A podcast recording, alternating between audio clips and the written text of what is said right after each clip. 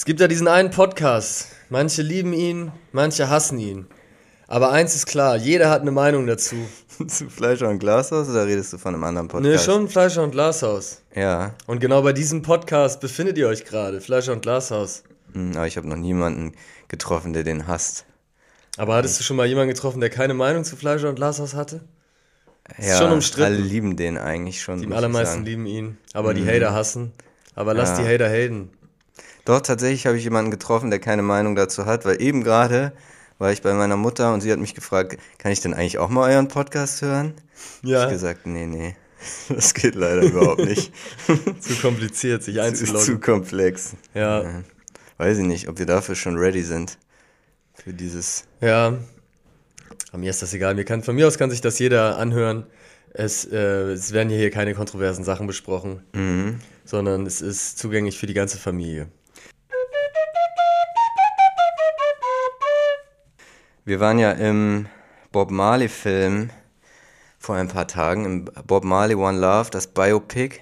Ja, Wahrscheinlich müssen wir Bob Marley für die meisten Leute erstmal vorstellen, ne? weil im Gegensatz zu Fleischer und Glashaus, die kennt jeder. die kennt jeder, ist Bob Marley jetzt nicht jedem ein Begriff. Ne? Also es ist ja, Viele nennen ihn auch Bobby Bobson aus Jamaika. mh, ist gar nicht sein echter Name, Bob, oder ist Bob Marley sein Ja, echter er hieß Name? so ein bisschen so ähnlich. Robert mit zweiten Namen. Mit zweitem Namen, stimmt, genau. Ja. Ja, bei ihm war ja das Thema, dass er es musikalisch, erfolgstechnisch jetzt nie so richtig geschafft hat, ne? Ja, genau. Musste man sich erstmal auch bei Wikipedia reinlesen, bevor man Ja, wusste. wer das überhaupt ist.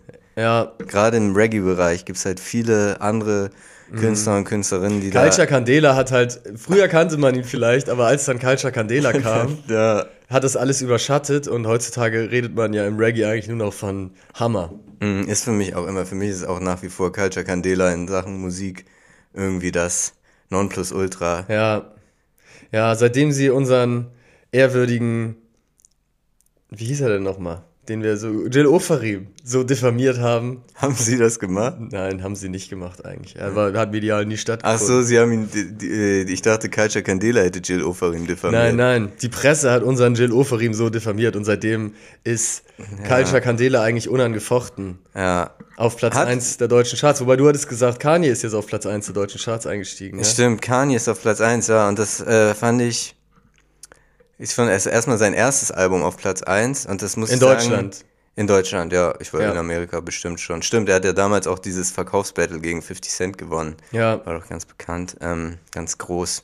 Damals auch in der Presse ganz groß Ähnlich wie Jill. Ofarim. Ähnlich wie Jill Ofarim für seine Musik. ja, Und ähm, da jetzt ist äh, Kanye in der in der äh, auf Platz 1 und wir haben ja letztes Mal auch darüber gesprochen, ob man jetzt Kanye überhaupt noch hören darf, darf man ihn noch unterstützen ja, und hatten dann eigentlich gesagt, na gut, der hat eh so viel Kohle, auch mit Adidas Deal und so weiter, dass es eigentlich egal ist, ob man den jetzt noch supportet oder nicht. Aber es ist natürlich schon krass jetzt, gerade in einem Land wie Deutschland mit seiner, mit der Geschichte, dass man jetzt einfach so den krassesten, überzeugtesten Antisemiten da auf Platz 1 in den Albumcharts hat, ne? ja, das stimmt.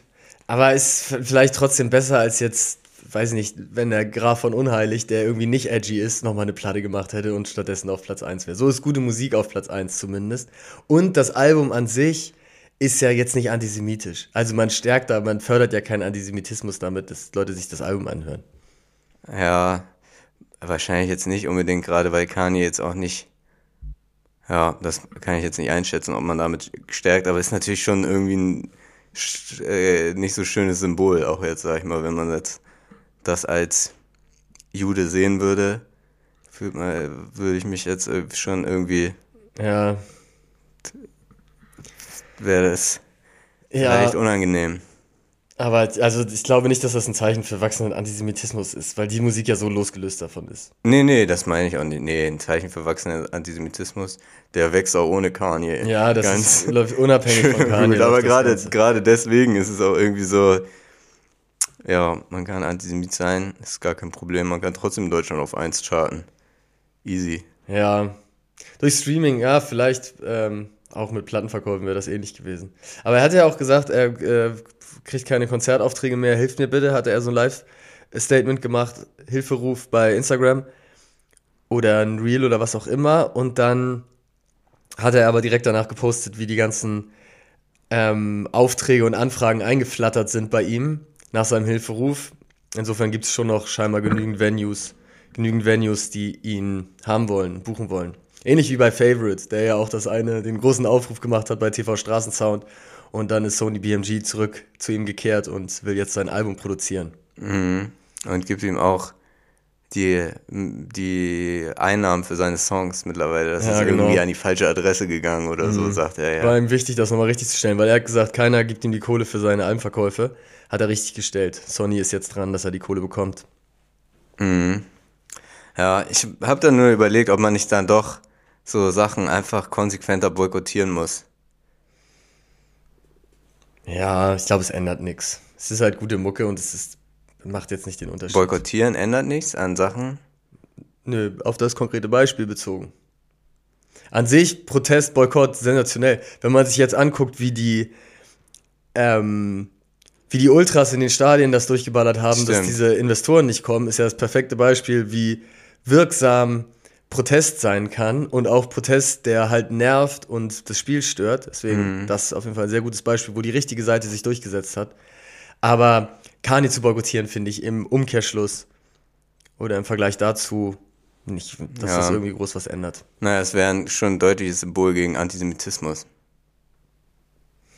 Weiß ich nicht. Ne? Ich, ja, man, gibt, man gibt andere Möglichkeiten, das, das Auch, zu ver natürlich. verkörpern. Natürlich, heißt ja nicht, dass es nur eine gibt. Das habe ich ja nicht gesagt. Ja. Okay, bin ich anderer Meinung.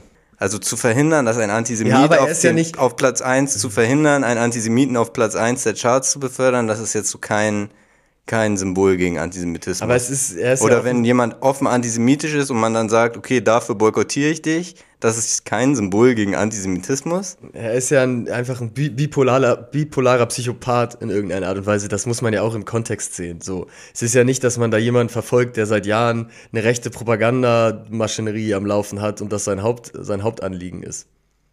Naja, es er hat schon seit Jahren eine rechte Propaganda. Das hast du gut gesagt, es, wenn du es nicht nein, es geht negiert hättest. Dann hätte, hat er seit Jahren eine rechte Propagandamaschine am Laufen. Ja, es geht schon. Ist nicht sein Hauptaugenmerk, aber es, es geht schon aber auch wirr in alle Richtungen, muss man sagen. Es geht ja auch in ganz andere Richtungen. Er ist, wenn du Interviews von ihm anguckst oder so, er ist ja einfach sehr wirr in seinen Aussagen in alle möglichen Richtungen so. Ja, aber er ist Weil schon er halt eindeutig krank ist.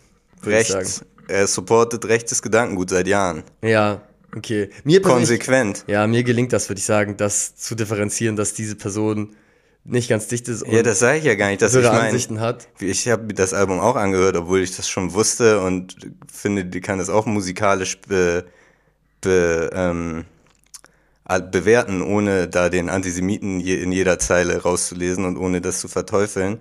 Und wahrscheinlich werde ich auch noch weiterhin Kanye Mucke mal auf Spotify hören, aber du kannst doch nicht sagen, es ist kein Symbol gegen Antisemitismus, Kanye West zu boykottieren.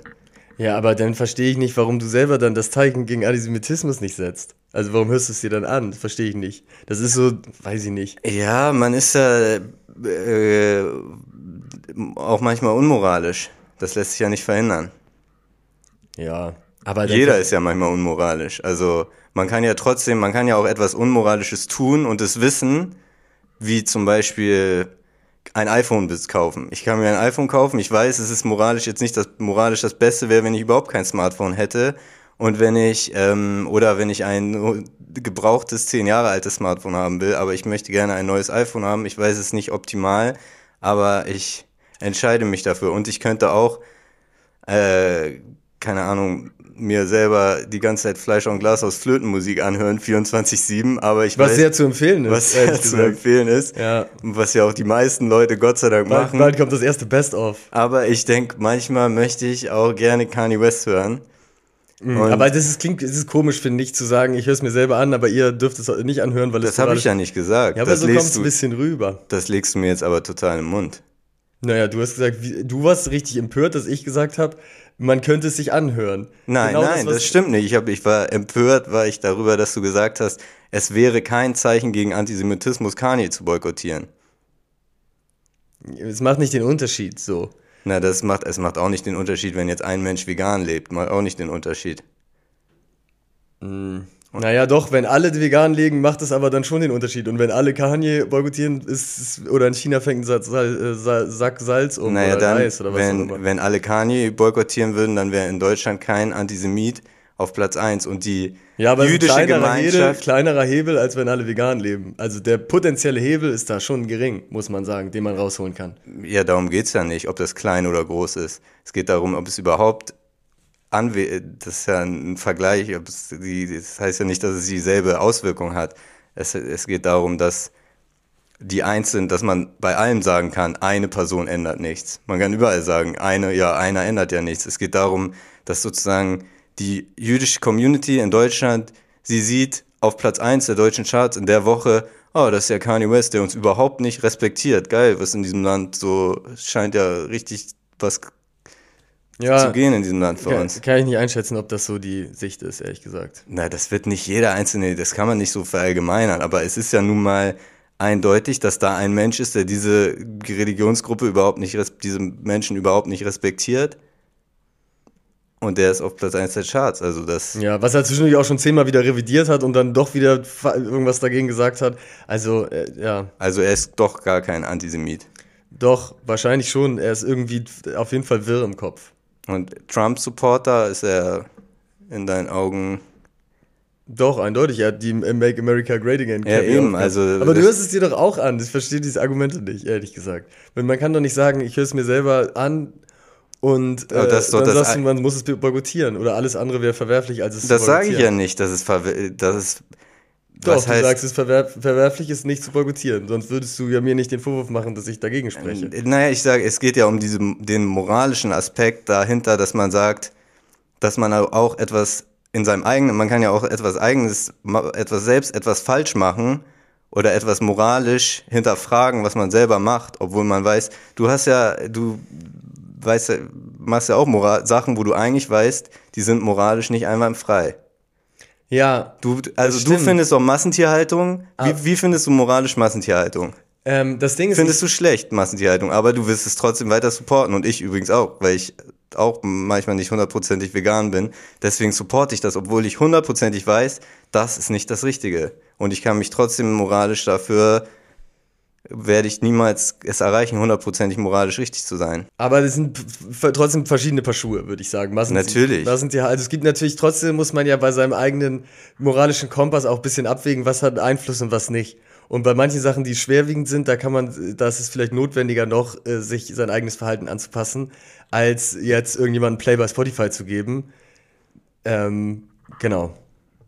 Ja, das ist, das ist ja eh klar. Also das ist unterschiedliche, es sind ja einfach unterschiedliche Paar Schuhe, ob ähm, ein Antisemit ein Star, ein gefeierter Star ist in Deutschland oder ob Tiere versklavt werden und Ja, das, das sind ja einfach unterschiedliche Sachen, was jetzt, und es ist noch ein, noch ein größerer Unterschied, wenn ein Antisemit dafür gefeiert wird, dass er ein Antisemit ist.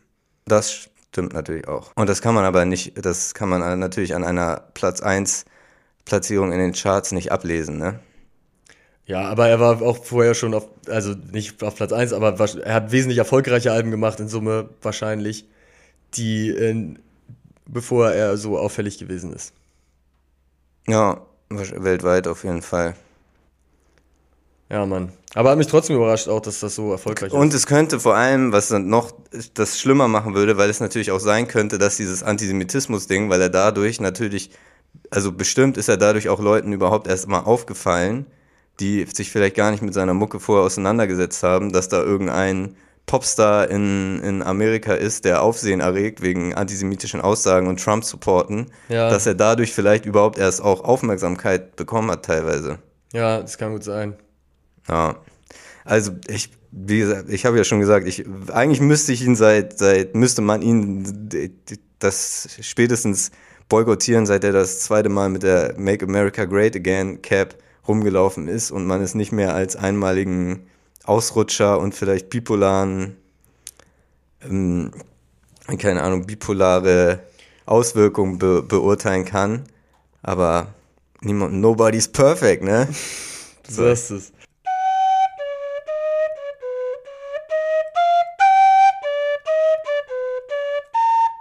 Apropos moralisch vertretbar. Ähm, wie siehst du eigentlich den Berufszweig des Organhändlers? Würdest du sagen, auch ein Organhändler kann ein ehrbarer Kaufmann sein? Würdest du diese These unterschreiben oder nicht? Mm, wieso auch ein Organhändler? Also da machst du so eine Einschränkung jetzt drin. Ja, weil man hat ja schon das Gefühl, dass es ein Berufszweig ist, der zuletzt so ein bisschen in die Schmuddelecke gerückt wurde. Und die Leute, die die Organhändler in die Schmuddelecke schieben, wo holen die sich ihre Organe her? Ja, die sind halt die Leute, die das dann irgendwie ja über den legalen Weg beim Arzt machen wollen und dann mit Wartelisten und so. Mm, okay. Ja, Ja. nö, würde ich, nicht- würde ich nicht so machen, aber wir. Lieber im Untergrund in der Kanalisation mit einer rostigen Zange, ne, die, die neue Niere einpflanzen lassen. ja, ja, die dritte Niere oder was?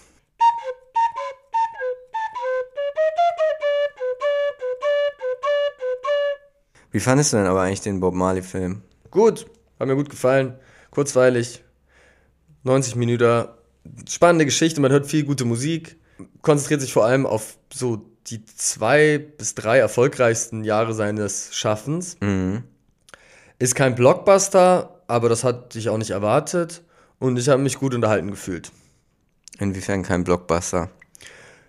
Weil jetzt nicht so die krasse Spannung aufkommt in, in mein, meiner Meinung nach und es gibt jetzt nicht so die epochale Szene, wo ich mich im Nachhinein jetzt so krass noch dran erinnern würde, Mhm.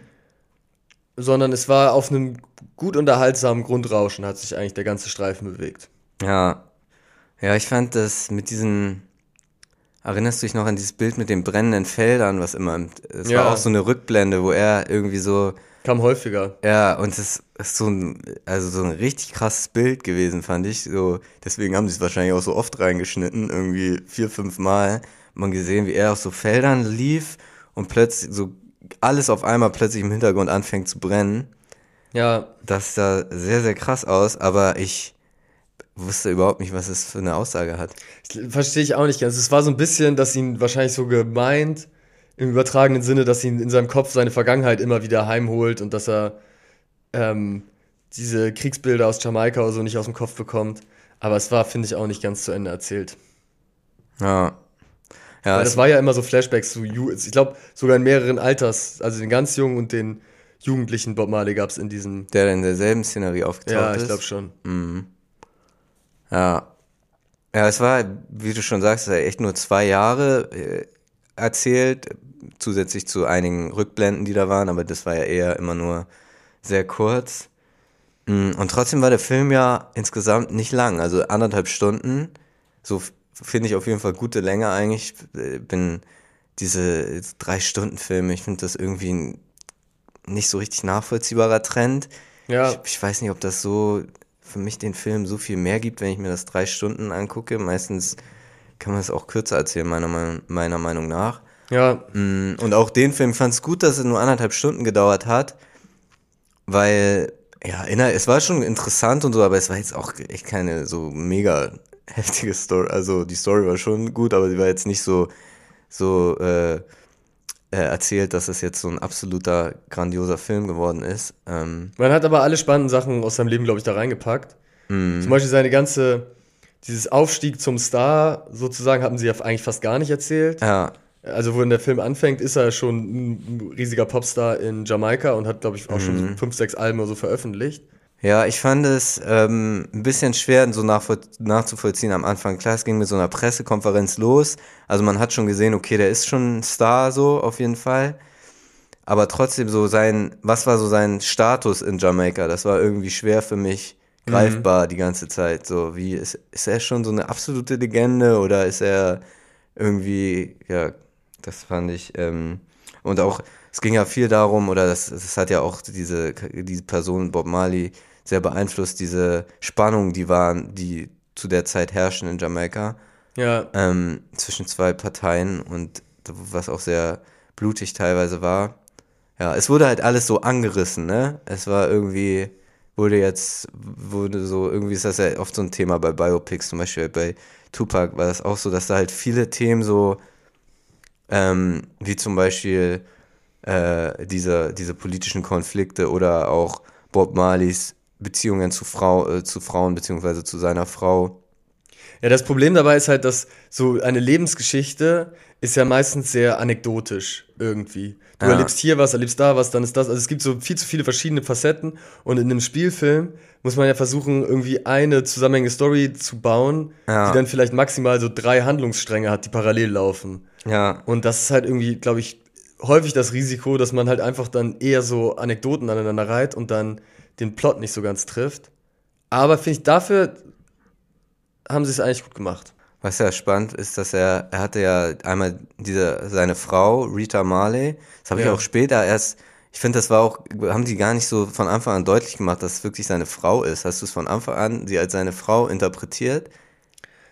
Nee, Nee, ne? weil sie sich ja auch selber ein bisschen fremd waren und sie sich ja auch zueinander eher wie so Geschwister oder gute Freunde verhalten haben. Ja. Und die haben zusammen, das habe ich dann im Nachhinein nochmal nachrecherchiert, die haben ja ein paar Kinder zusammen, ich glaube so sechs Kinder. Ja. Und dann hat er aber parallel zu dieser Ehe hat er noch, ich glaube, nochmal so viele Kinder aus, aus mit anderen, mit anderen Frauen. Damian Marley unter anderem, der Hm. Ja, ja, auch, stimmt. äh, ist auch aus einer anderen Beziehung oder auf jeden Fall mit einer anderen Frau entstanden. Ja, das haben die weggelassen. Aber ansonsten, also sie haben schon gut die, so auch irgendwie seine düsteren Seiten hier und da beleuchtet. Also es war jetzt nicht nur ein komplettes Ab Abfeiern. Das ähm, Ja, das stimmt. fand ich auf jeden Fall gut. Und was sie relativ groß platziert haben, ist natürlich diese Rastafari-Religion. Ja, Das fand ich auch ganz spannend. Das ist irgendwie so ein, eigentlich eine christliche Religion, ne? mhm. Eine Umwandlung. Und da fand ich das Beste war eigentlich dieses I and I. Irgendeiner, ich glaube, dieser, dieser Prediger, der Rastafari-Prediger hat gesagt, bei ihm gibt es kein Me and Us, es gibt I and I. Weil das Rastafari-Konzept ist halt irgendwie, dass diese, ähm, dass Gott oder Jah, wie die sie nennen, halt überall drin ist, in jedem Menschen und in allem. Und das finde ich ganz schön.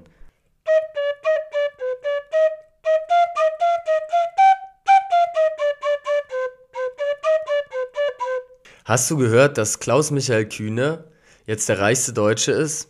Echt? Hat er äh, hier Dieter Schwarz, Hat er überholt? den Lidl-Boss? Genau. 39,3 Milliarden werden ihm gut geschrieben. Was Habak-Lloyd gehört ihm, ne? Habak-Lloyd, auch große Anteile von der Lufthansa. Er ist ein ganz smarter Geschäftsmann. Er hat, während Corona hat er auch viel Lufthansa-Shit gekauft. Ähm, und die Aktie ist seitdem nur nach oben gegangen, weil dann auch so viel Staatshilfen da reingepumpt wurden und so. Und Habak-Lloyd natürlich völlig am explodieren, schon auch während Corona, weil dann haben sie halt diese Preise für Container vervielfacht. Also ist alles viel teurer, diese Sachen zu verschiffen. Und jetzt nochmal, weil jetzt ist ja diese Krise im, ähm, na, wie heißt der denn nochmal? Suezkanal, das da von den, äh, im Rahmen dieses Nahostkonflikts Okay. werden da Schiffe angegriffen aus, aus dem Jemen aus. Und Ach, äh, das ist eine klassische Handelsroute und dadurch, dass das Risiko jetzt viel höher ist, haben sie da wieder die Containerpreise äh, extrem äh, erhöht. Und also jede Krise, die irgendwie die Schifffahrt ähm, betrifft, da profitiert davon, weil Das er steht ihm dann aber auch zu, finde ich. Wenn er im Jemen halt solche, dann, dann muss er ja auch immer verdienen. Ist ja, ergibt ja Sinn, oder? Genau, das ist die Lo Logik. Und es gibt ja in Hamburg noch diese, so ein historisches Ding aus alten Schifffahrts, Schiff, Schiffer, wie nennt man das? Schifffahrtszeiten. Ähm, diese Tonnagensteuer, dass einfach alles, was Schifffahrt zu tun hat, viel weniger Steuern zahlt als alles andere. Und deswegen machen die halt natürlich noch viel mehr Milliardengewinne als alles andere. Weil wenn du Sachen mit dem Truck transportierst, musst du das viel höher versteuern, als wenn du Ware mit dem Boot nach Deutschland Das, wo transportierst. Kühne selber mal meinte, so, ich verstehe das auch nicht, wieso ich so wenig Steuern zahle. Ja, genau, genau. Das Ja. Ding. Schon spektakulär. Aber ich finde es ja immer noch knausrig, dass er jetzt nicht mal sagt, eine Milliarde. Ich hab, bin jetzt der reichste Deutsche, Platz 23 auf der Welt. Wo ist denn Ibrahimovic beim HSV? So, wo ist er denn? Ja gut, der würde auch nichts mehr, mehr kosten wahrscheinlich. Als Trainer vielleicht. Aber mal zumindest eine Milliarde. Mal reinbuddern.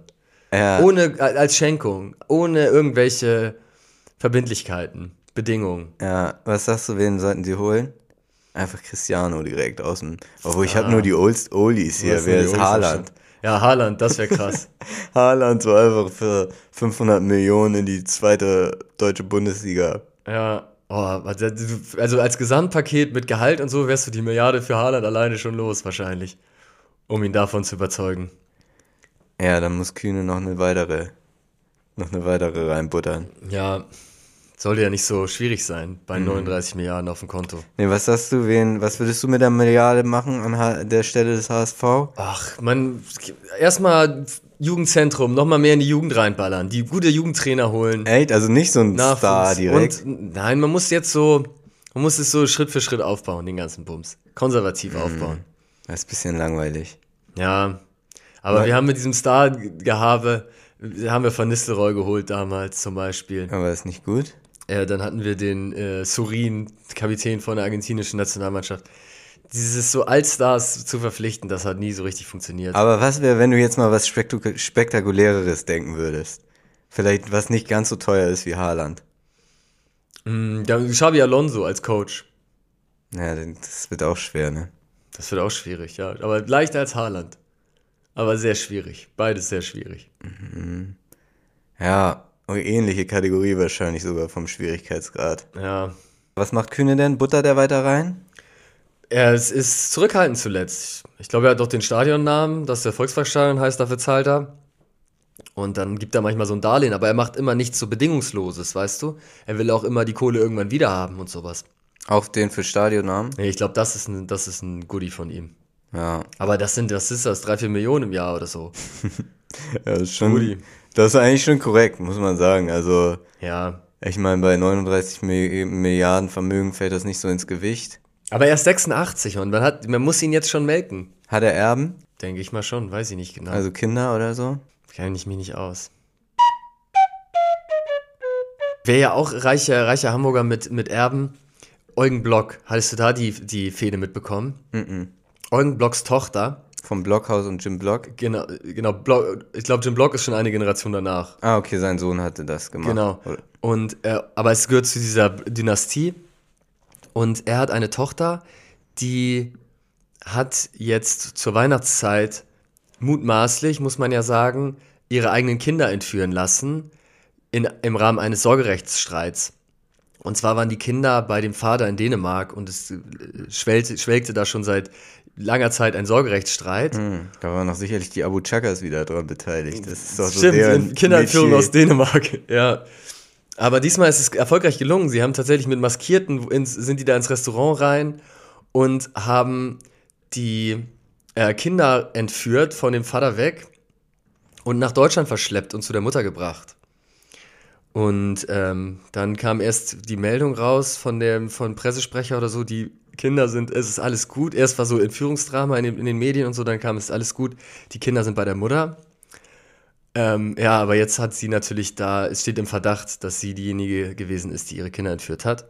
Und sie ist mittlerweile in einer Beziehung mit Gerd Delling, Sport, äh, Sportkommentator-Legende, der ja, Ja. Äh, auch damals mit Netzer immer ne, äh, in den Vorberichten zu sehen war von den Deutschlandspielen.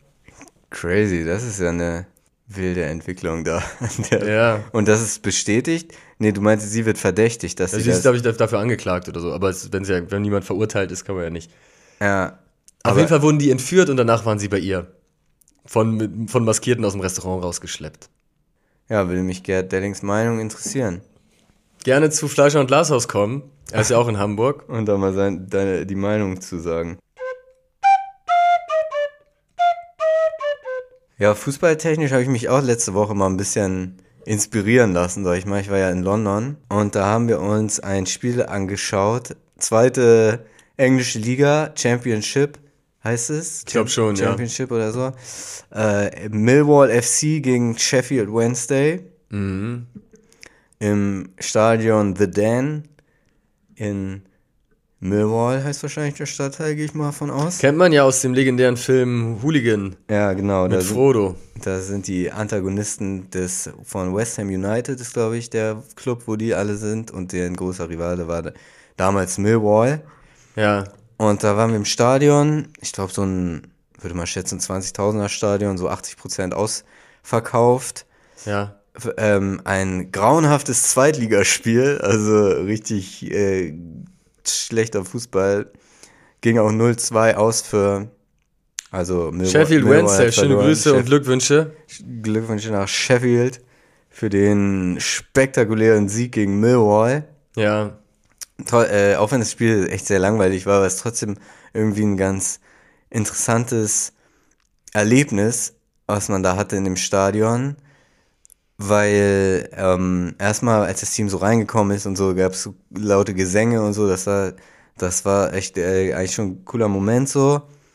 Und dann ging es aber im weiteren Verlauf des Spiels, gerade als es dann nicht so richtig äh, äh, Tore fielen von seitens Millwall, ging es eigentlich nur dem Publikum nur darum, die ganze Zeit die Spieler wirklich aufs Übelste zu beleidigen. Ja. Also richtig, äh, jede, jede Beleidigung wurde da ausgepackt.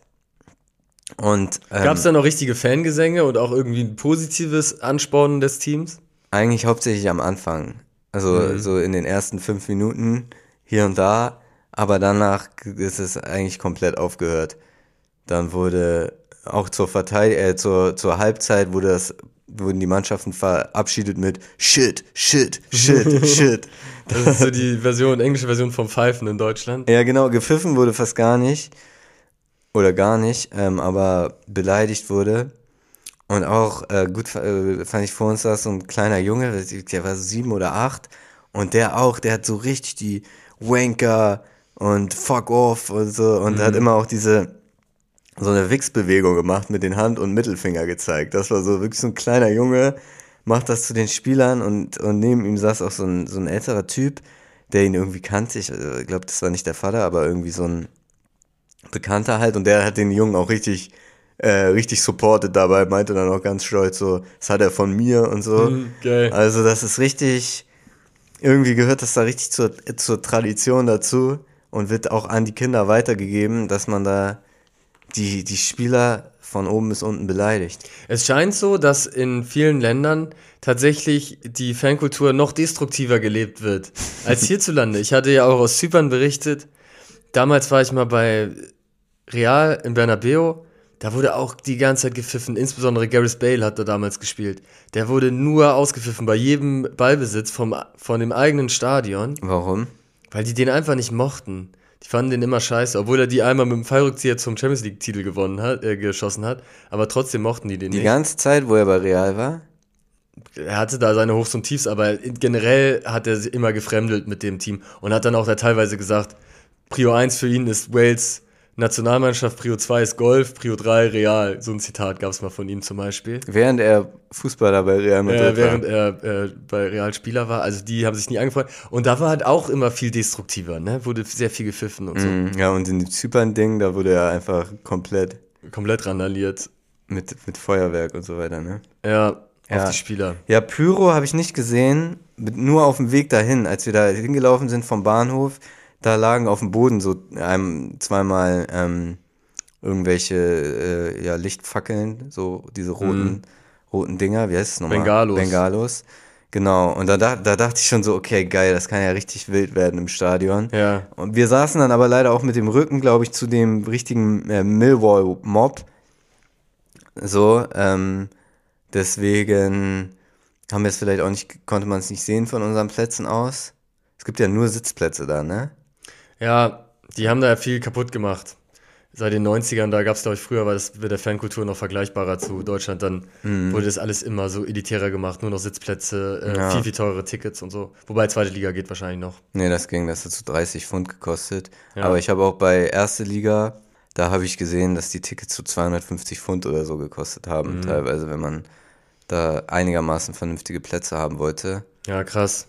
Beziehungsweise ich kenne mich gar nicht aus mit Fußballstadien. Ich weiß gar nicht, ob man da auch weit oben geht, eigentlich auch, ne? Oder wie würdest du das sagen? Ja, tendenziell ist dich da dran schon besser, aber Mhm. geht schon klar. Find, überall kann man gut sitzen. Gab doch, hat Newcastle hat gegen Dortmund gespielt in der Gruppenphase Champions League, glaube ich. Und sie haben so ein Banner gesagt, äh, äh, Banner gezeigt im Dortmund-Stadion, Thanks BVB, Champions League für ein 20 oder sowas, weil die Tickets so, so günstig waren äh, für Gästefans in, in Dortmund, Ja. dass die gar nicht gewohnt waren. Hast du es mitbekommen mit diesen Warschau-Ultras, die äh, Stadionverbot bekommen haben? Und dann beim Spiel wurde, Ja, wurde, die, wurde die Kurve ge, geräumt von denen und war ganz leer und dann haben sie so ein Banner gemacht. Ähm, This time you got us, UEFA oder sowas. ja, genau.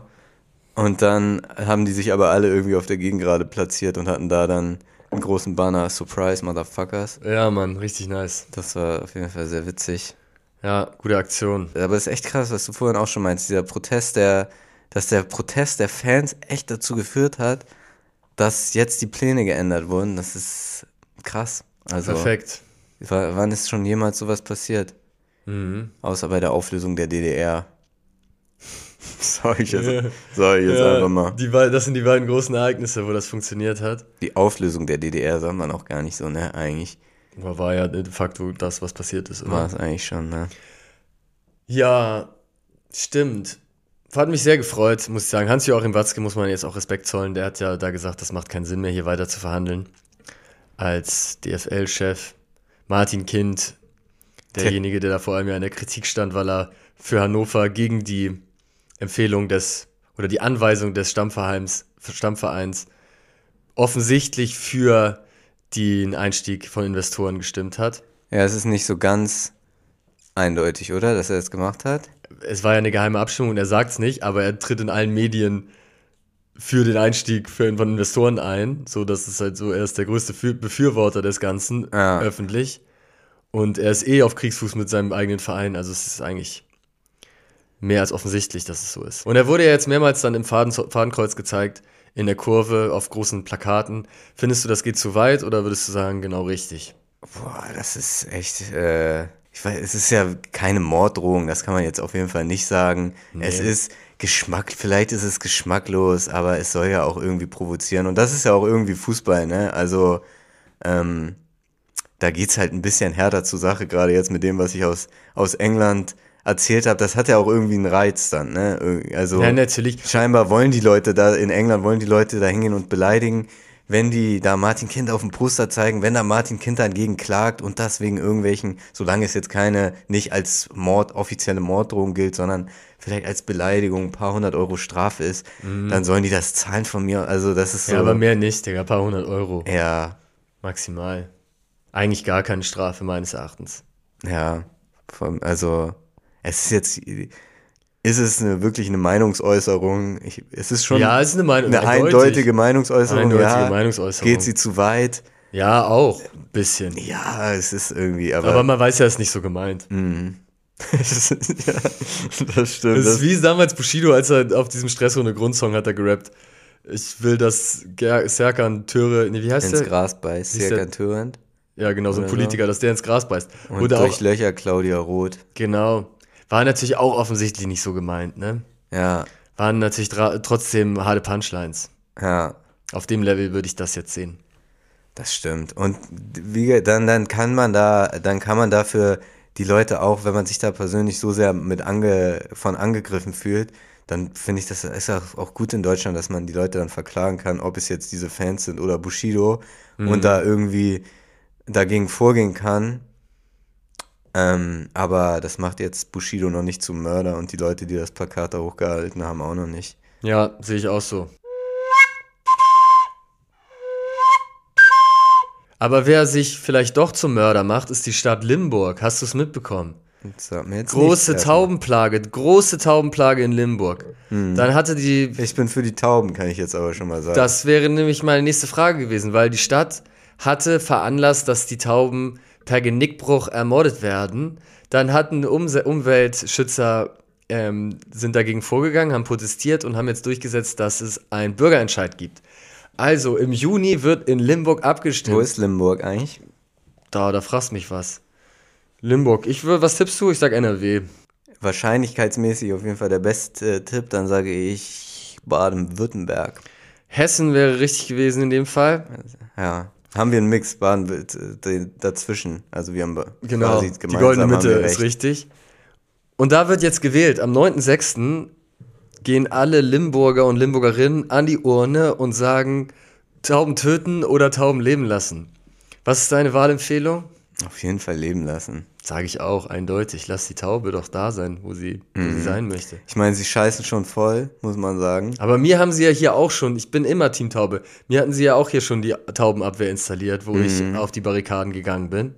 Aber konntest nichts machen, ne? Konnte ich nichts machen. Die Taubenabwehr ist aktiv. Ja, stimmt.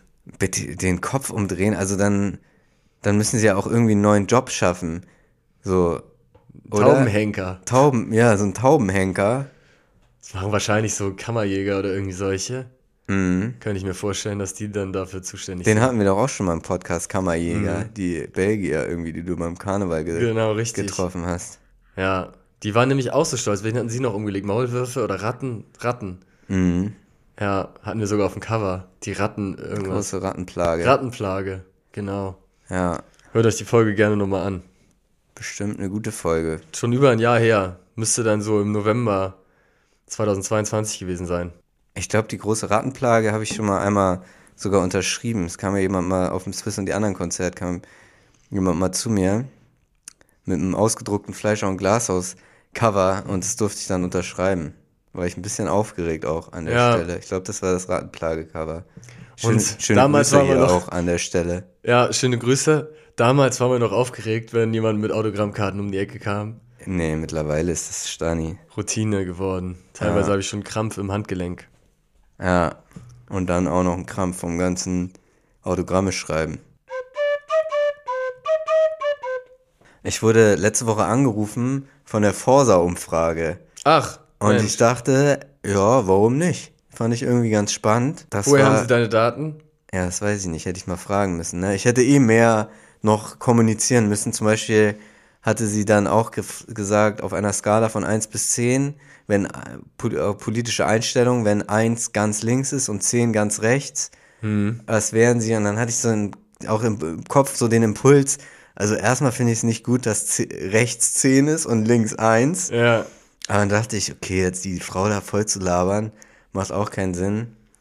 Und dann habe ich eins gesagt, was vielleicht dann jetzt auch ein bisschen überzogen war, aber in meinem, Ja. in, in meinem Kopf war so dieses, dieses, dieses Thema, war, äh, es hat sich so, Ja. ja, und dann, Mit, mit iPhone in der Hand und mit Kanye in der Playlist, sagt er da eins.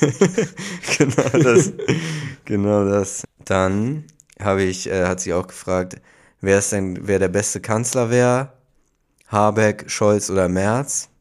Bodo Ramelow ist mein, mein äh, neuester Tipp. Was sagst du? Wen hast du gesagt von den dreien? Ja, ich habe Habeck gesagt. Ja. Und dann hat sie mich auch gefragt, hab, äh, ob ähm, Scholz, Baerbock oder Merz. Und da habe ich gesagt, irgendwie, ich, ich konnte in dem, ich habe gesagt, ich weiß es nicht. Und dann habe ich auch im weiteren Gespro äh, Verlauf des Gesprächs gedacht, sage ich nochmal, gehe ich nochmal zurück und sage, ja komm, lock da doch mal Baerbock ein. Das Einzige, was mich stört, ist, dass du zu, hier Friedrich Merz, der Name ist noch gar nicht gefallen. Ja, In deiner nee, also in deinen der- Gedankenspielen. Ja, es ist halt irgendwie ganz schwer, sich zu, zu also allein schon klar zwischen Merz und Scholz würde man immer ja eher zu Scholz tendieren. Ja, auf jeden Fall. Aber auch das ist wirklich einfach ganz schwierig. Gerade jetzt bei dem Elbtower, wie der da hinterm Rücken da gemauschelt wurde. Und Peter Tschentscher hängt auch wieder drin, ne? Man muss ja sagen, ich hatte bis in Hamburg war er ja, klar, bei Cumex hing er auch ein bisschen mit drin, hat er gut überstanden, aber ansonsten ist er wirklich vom Gefühl her frei von jeder Kritik und wird hier in Hamburg wirklich, hat eine große Rückendeckung. Vielleicht auch einfach, weil es so ein bisschen irrelevant ist, ne? Vielleicht, ja. Politisch. Also. Aber was, ich bin Was sind gespannt. so die Punkte, wo man ihn jetzt. Ja, ach, ich finde sie, es werden viel U-Bahn und S-Bahn gebaut in Hamburg. Dieses mit den Fahrradwegen wird besser. Man hat schon das Gefühl, dass irgendwie progressive Sachen entstehen. Mhm. Diese äh, U-Bahn-Deckel, den sie da gebaut haben in, äh, wo ist das, Stelling da, die Ecke? Die Autobahn, Bahrenfeld, du? Bahrenfeld haben sie doch so einen Deckel da drauf gemacht. Auf die Autobahn. Ja. wo sie dann so einen Garten bauen. Ich finde es, Ist das schon fertig? Das Nö, das- so in, in 20 Jahren oder so wird das doch fertig sein. ich glaube, Deckel ist schon drauf. Aber das soll jetzt ja noch bepflanzt werden und so. Äh, denn der Bunker wird grün und ich finde, irgendwie habe ich das Gefühl, dass es schon ganz, ganz coole Projekte gibt in Hamburg auch. Mhm. Es gibt natürlich auch Sachen, die nicht gut klappen, wie äh, Obdachlosigkeit am Hauptbahnhof beispielsweise, was gefühlt äh, immer ein größeres Problem wird. Immer mehr Leute da, denen es da ziemlich schlecht geht. Ja. Wir können es ja nächste Woche mal angehen, die ganzen Probleme. Genau, nichts überstürzen. Alles klar, dann sprechen wir uns nächsten Sonntag wieder bei Fleisch und Glashaus. Ciao. Tschüss.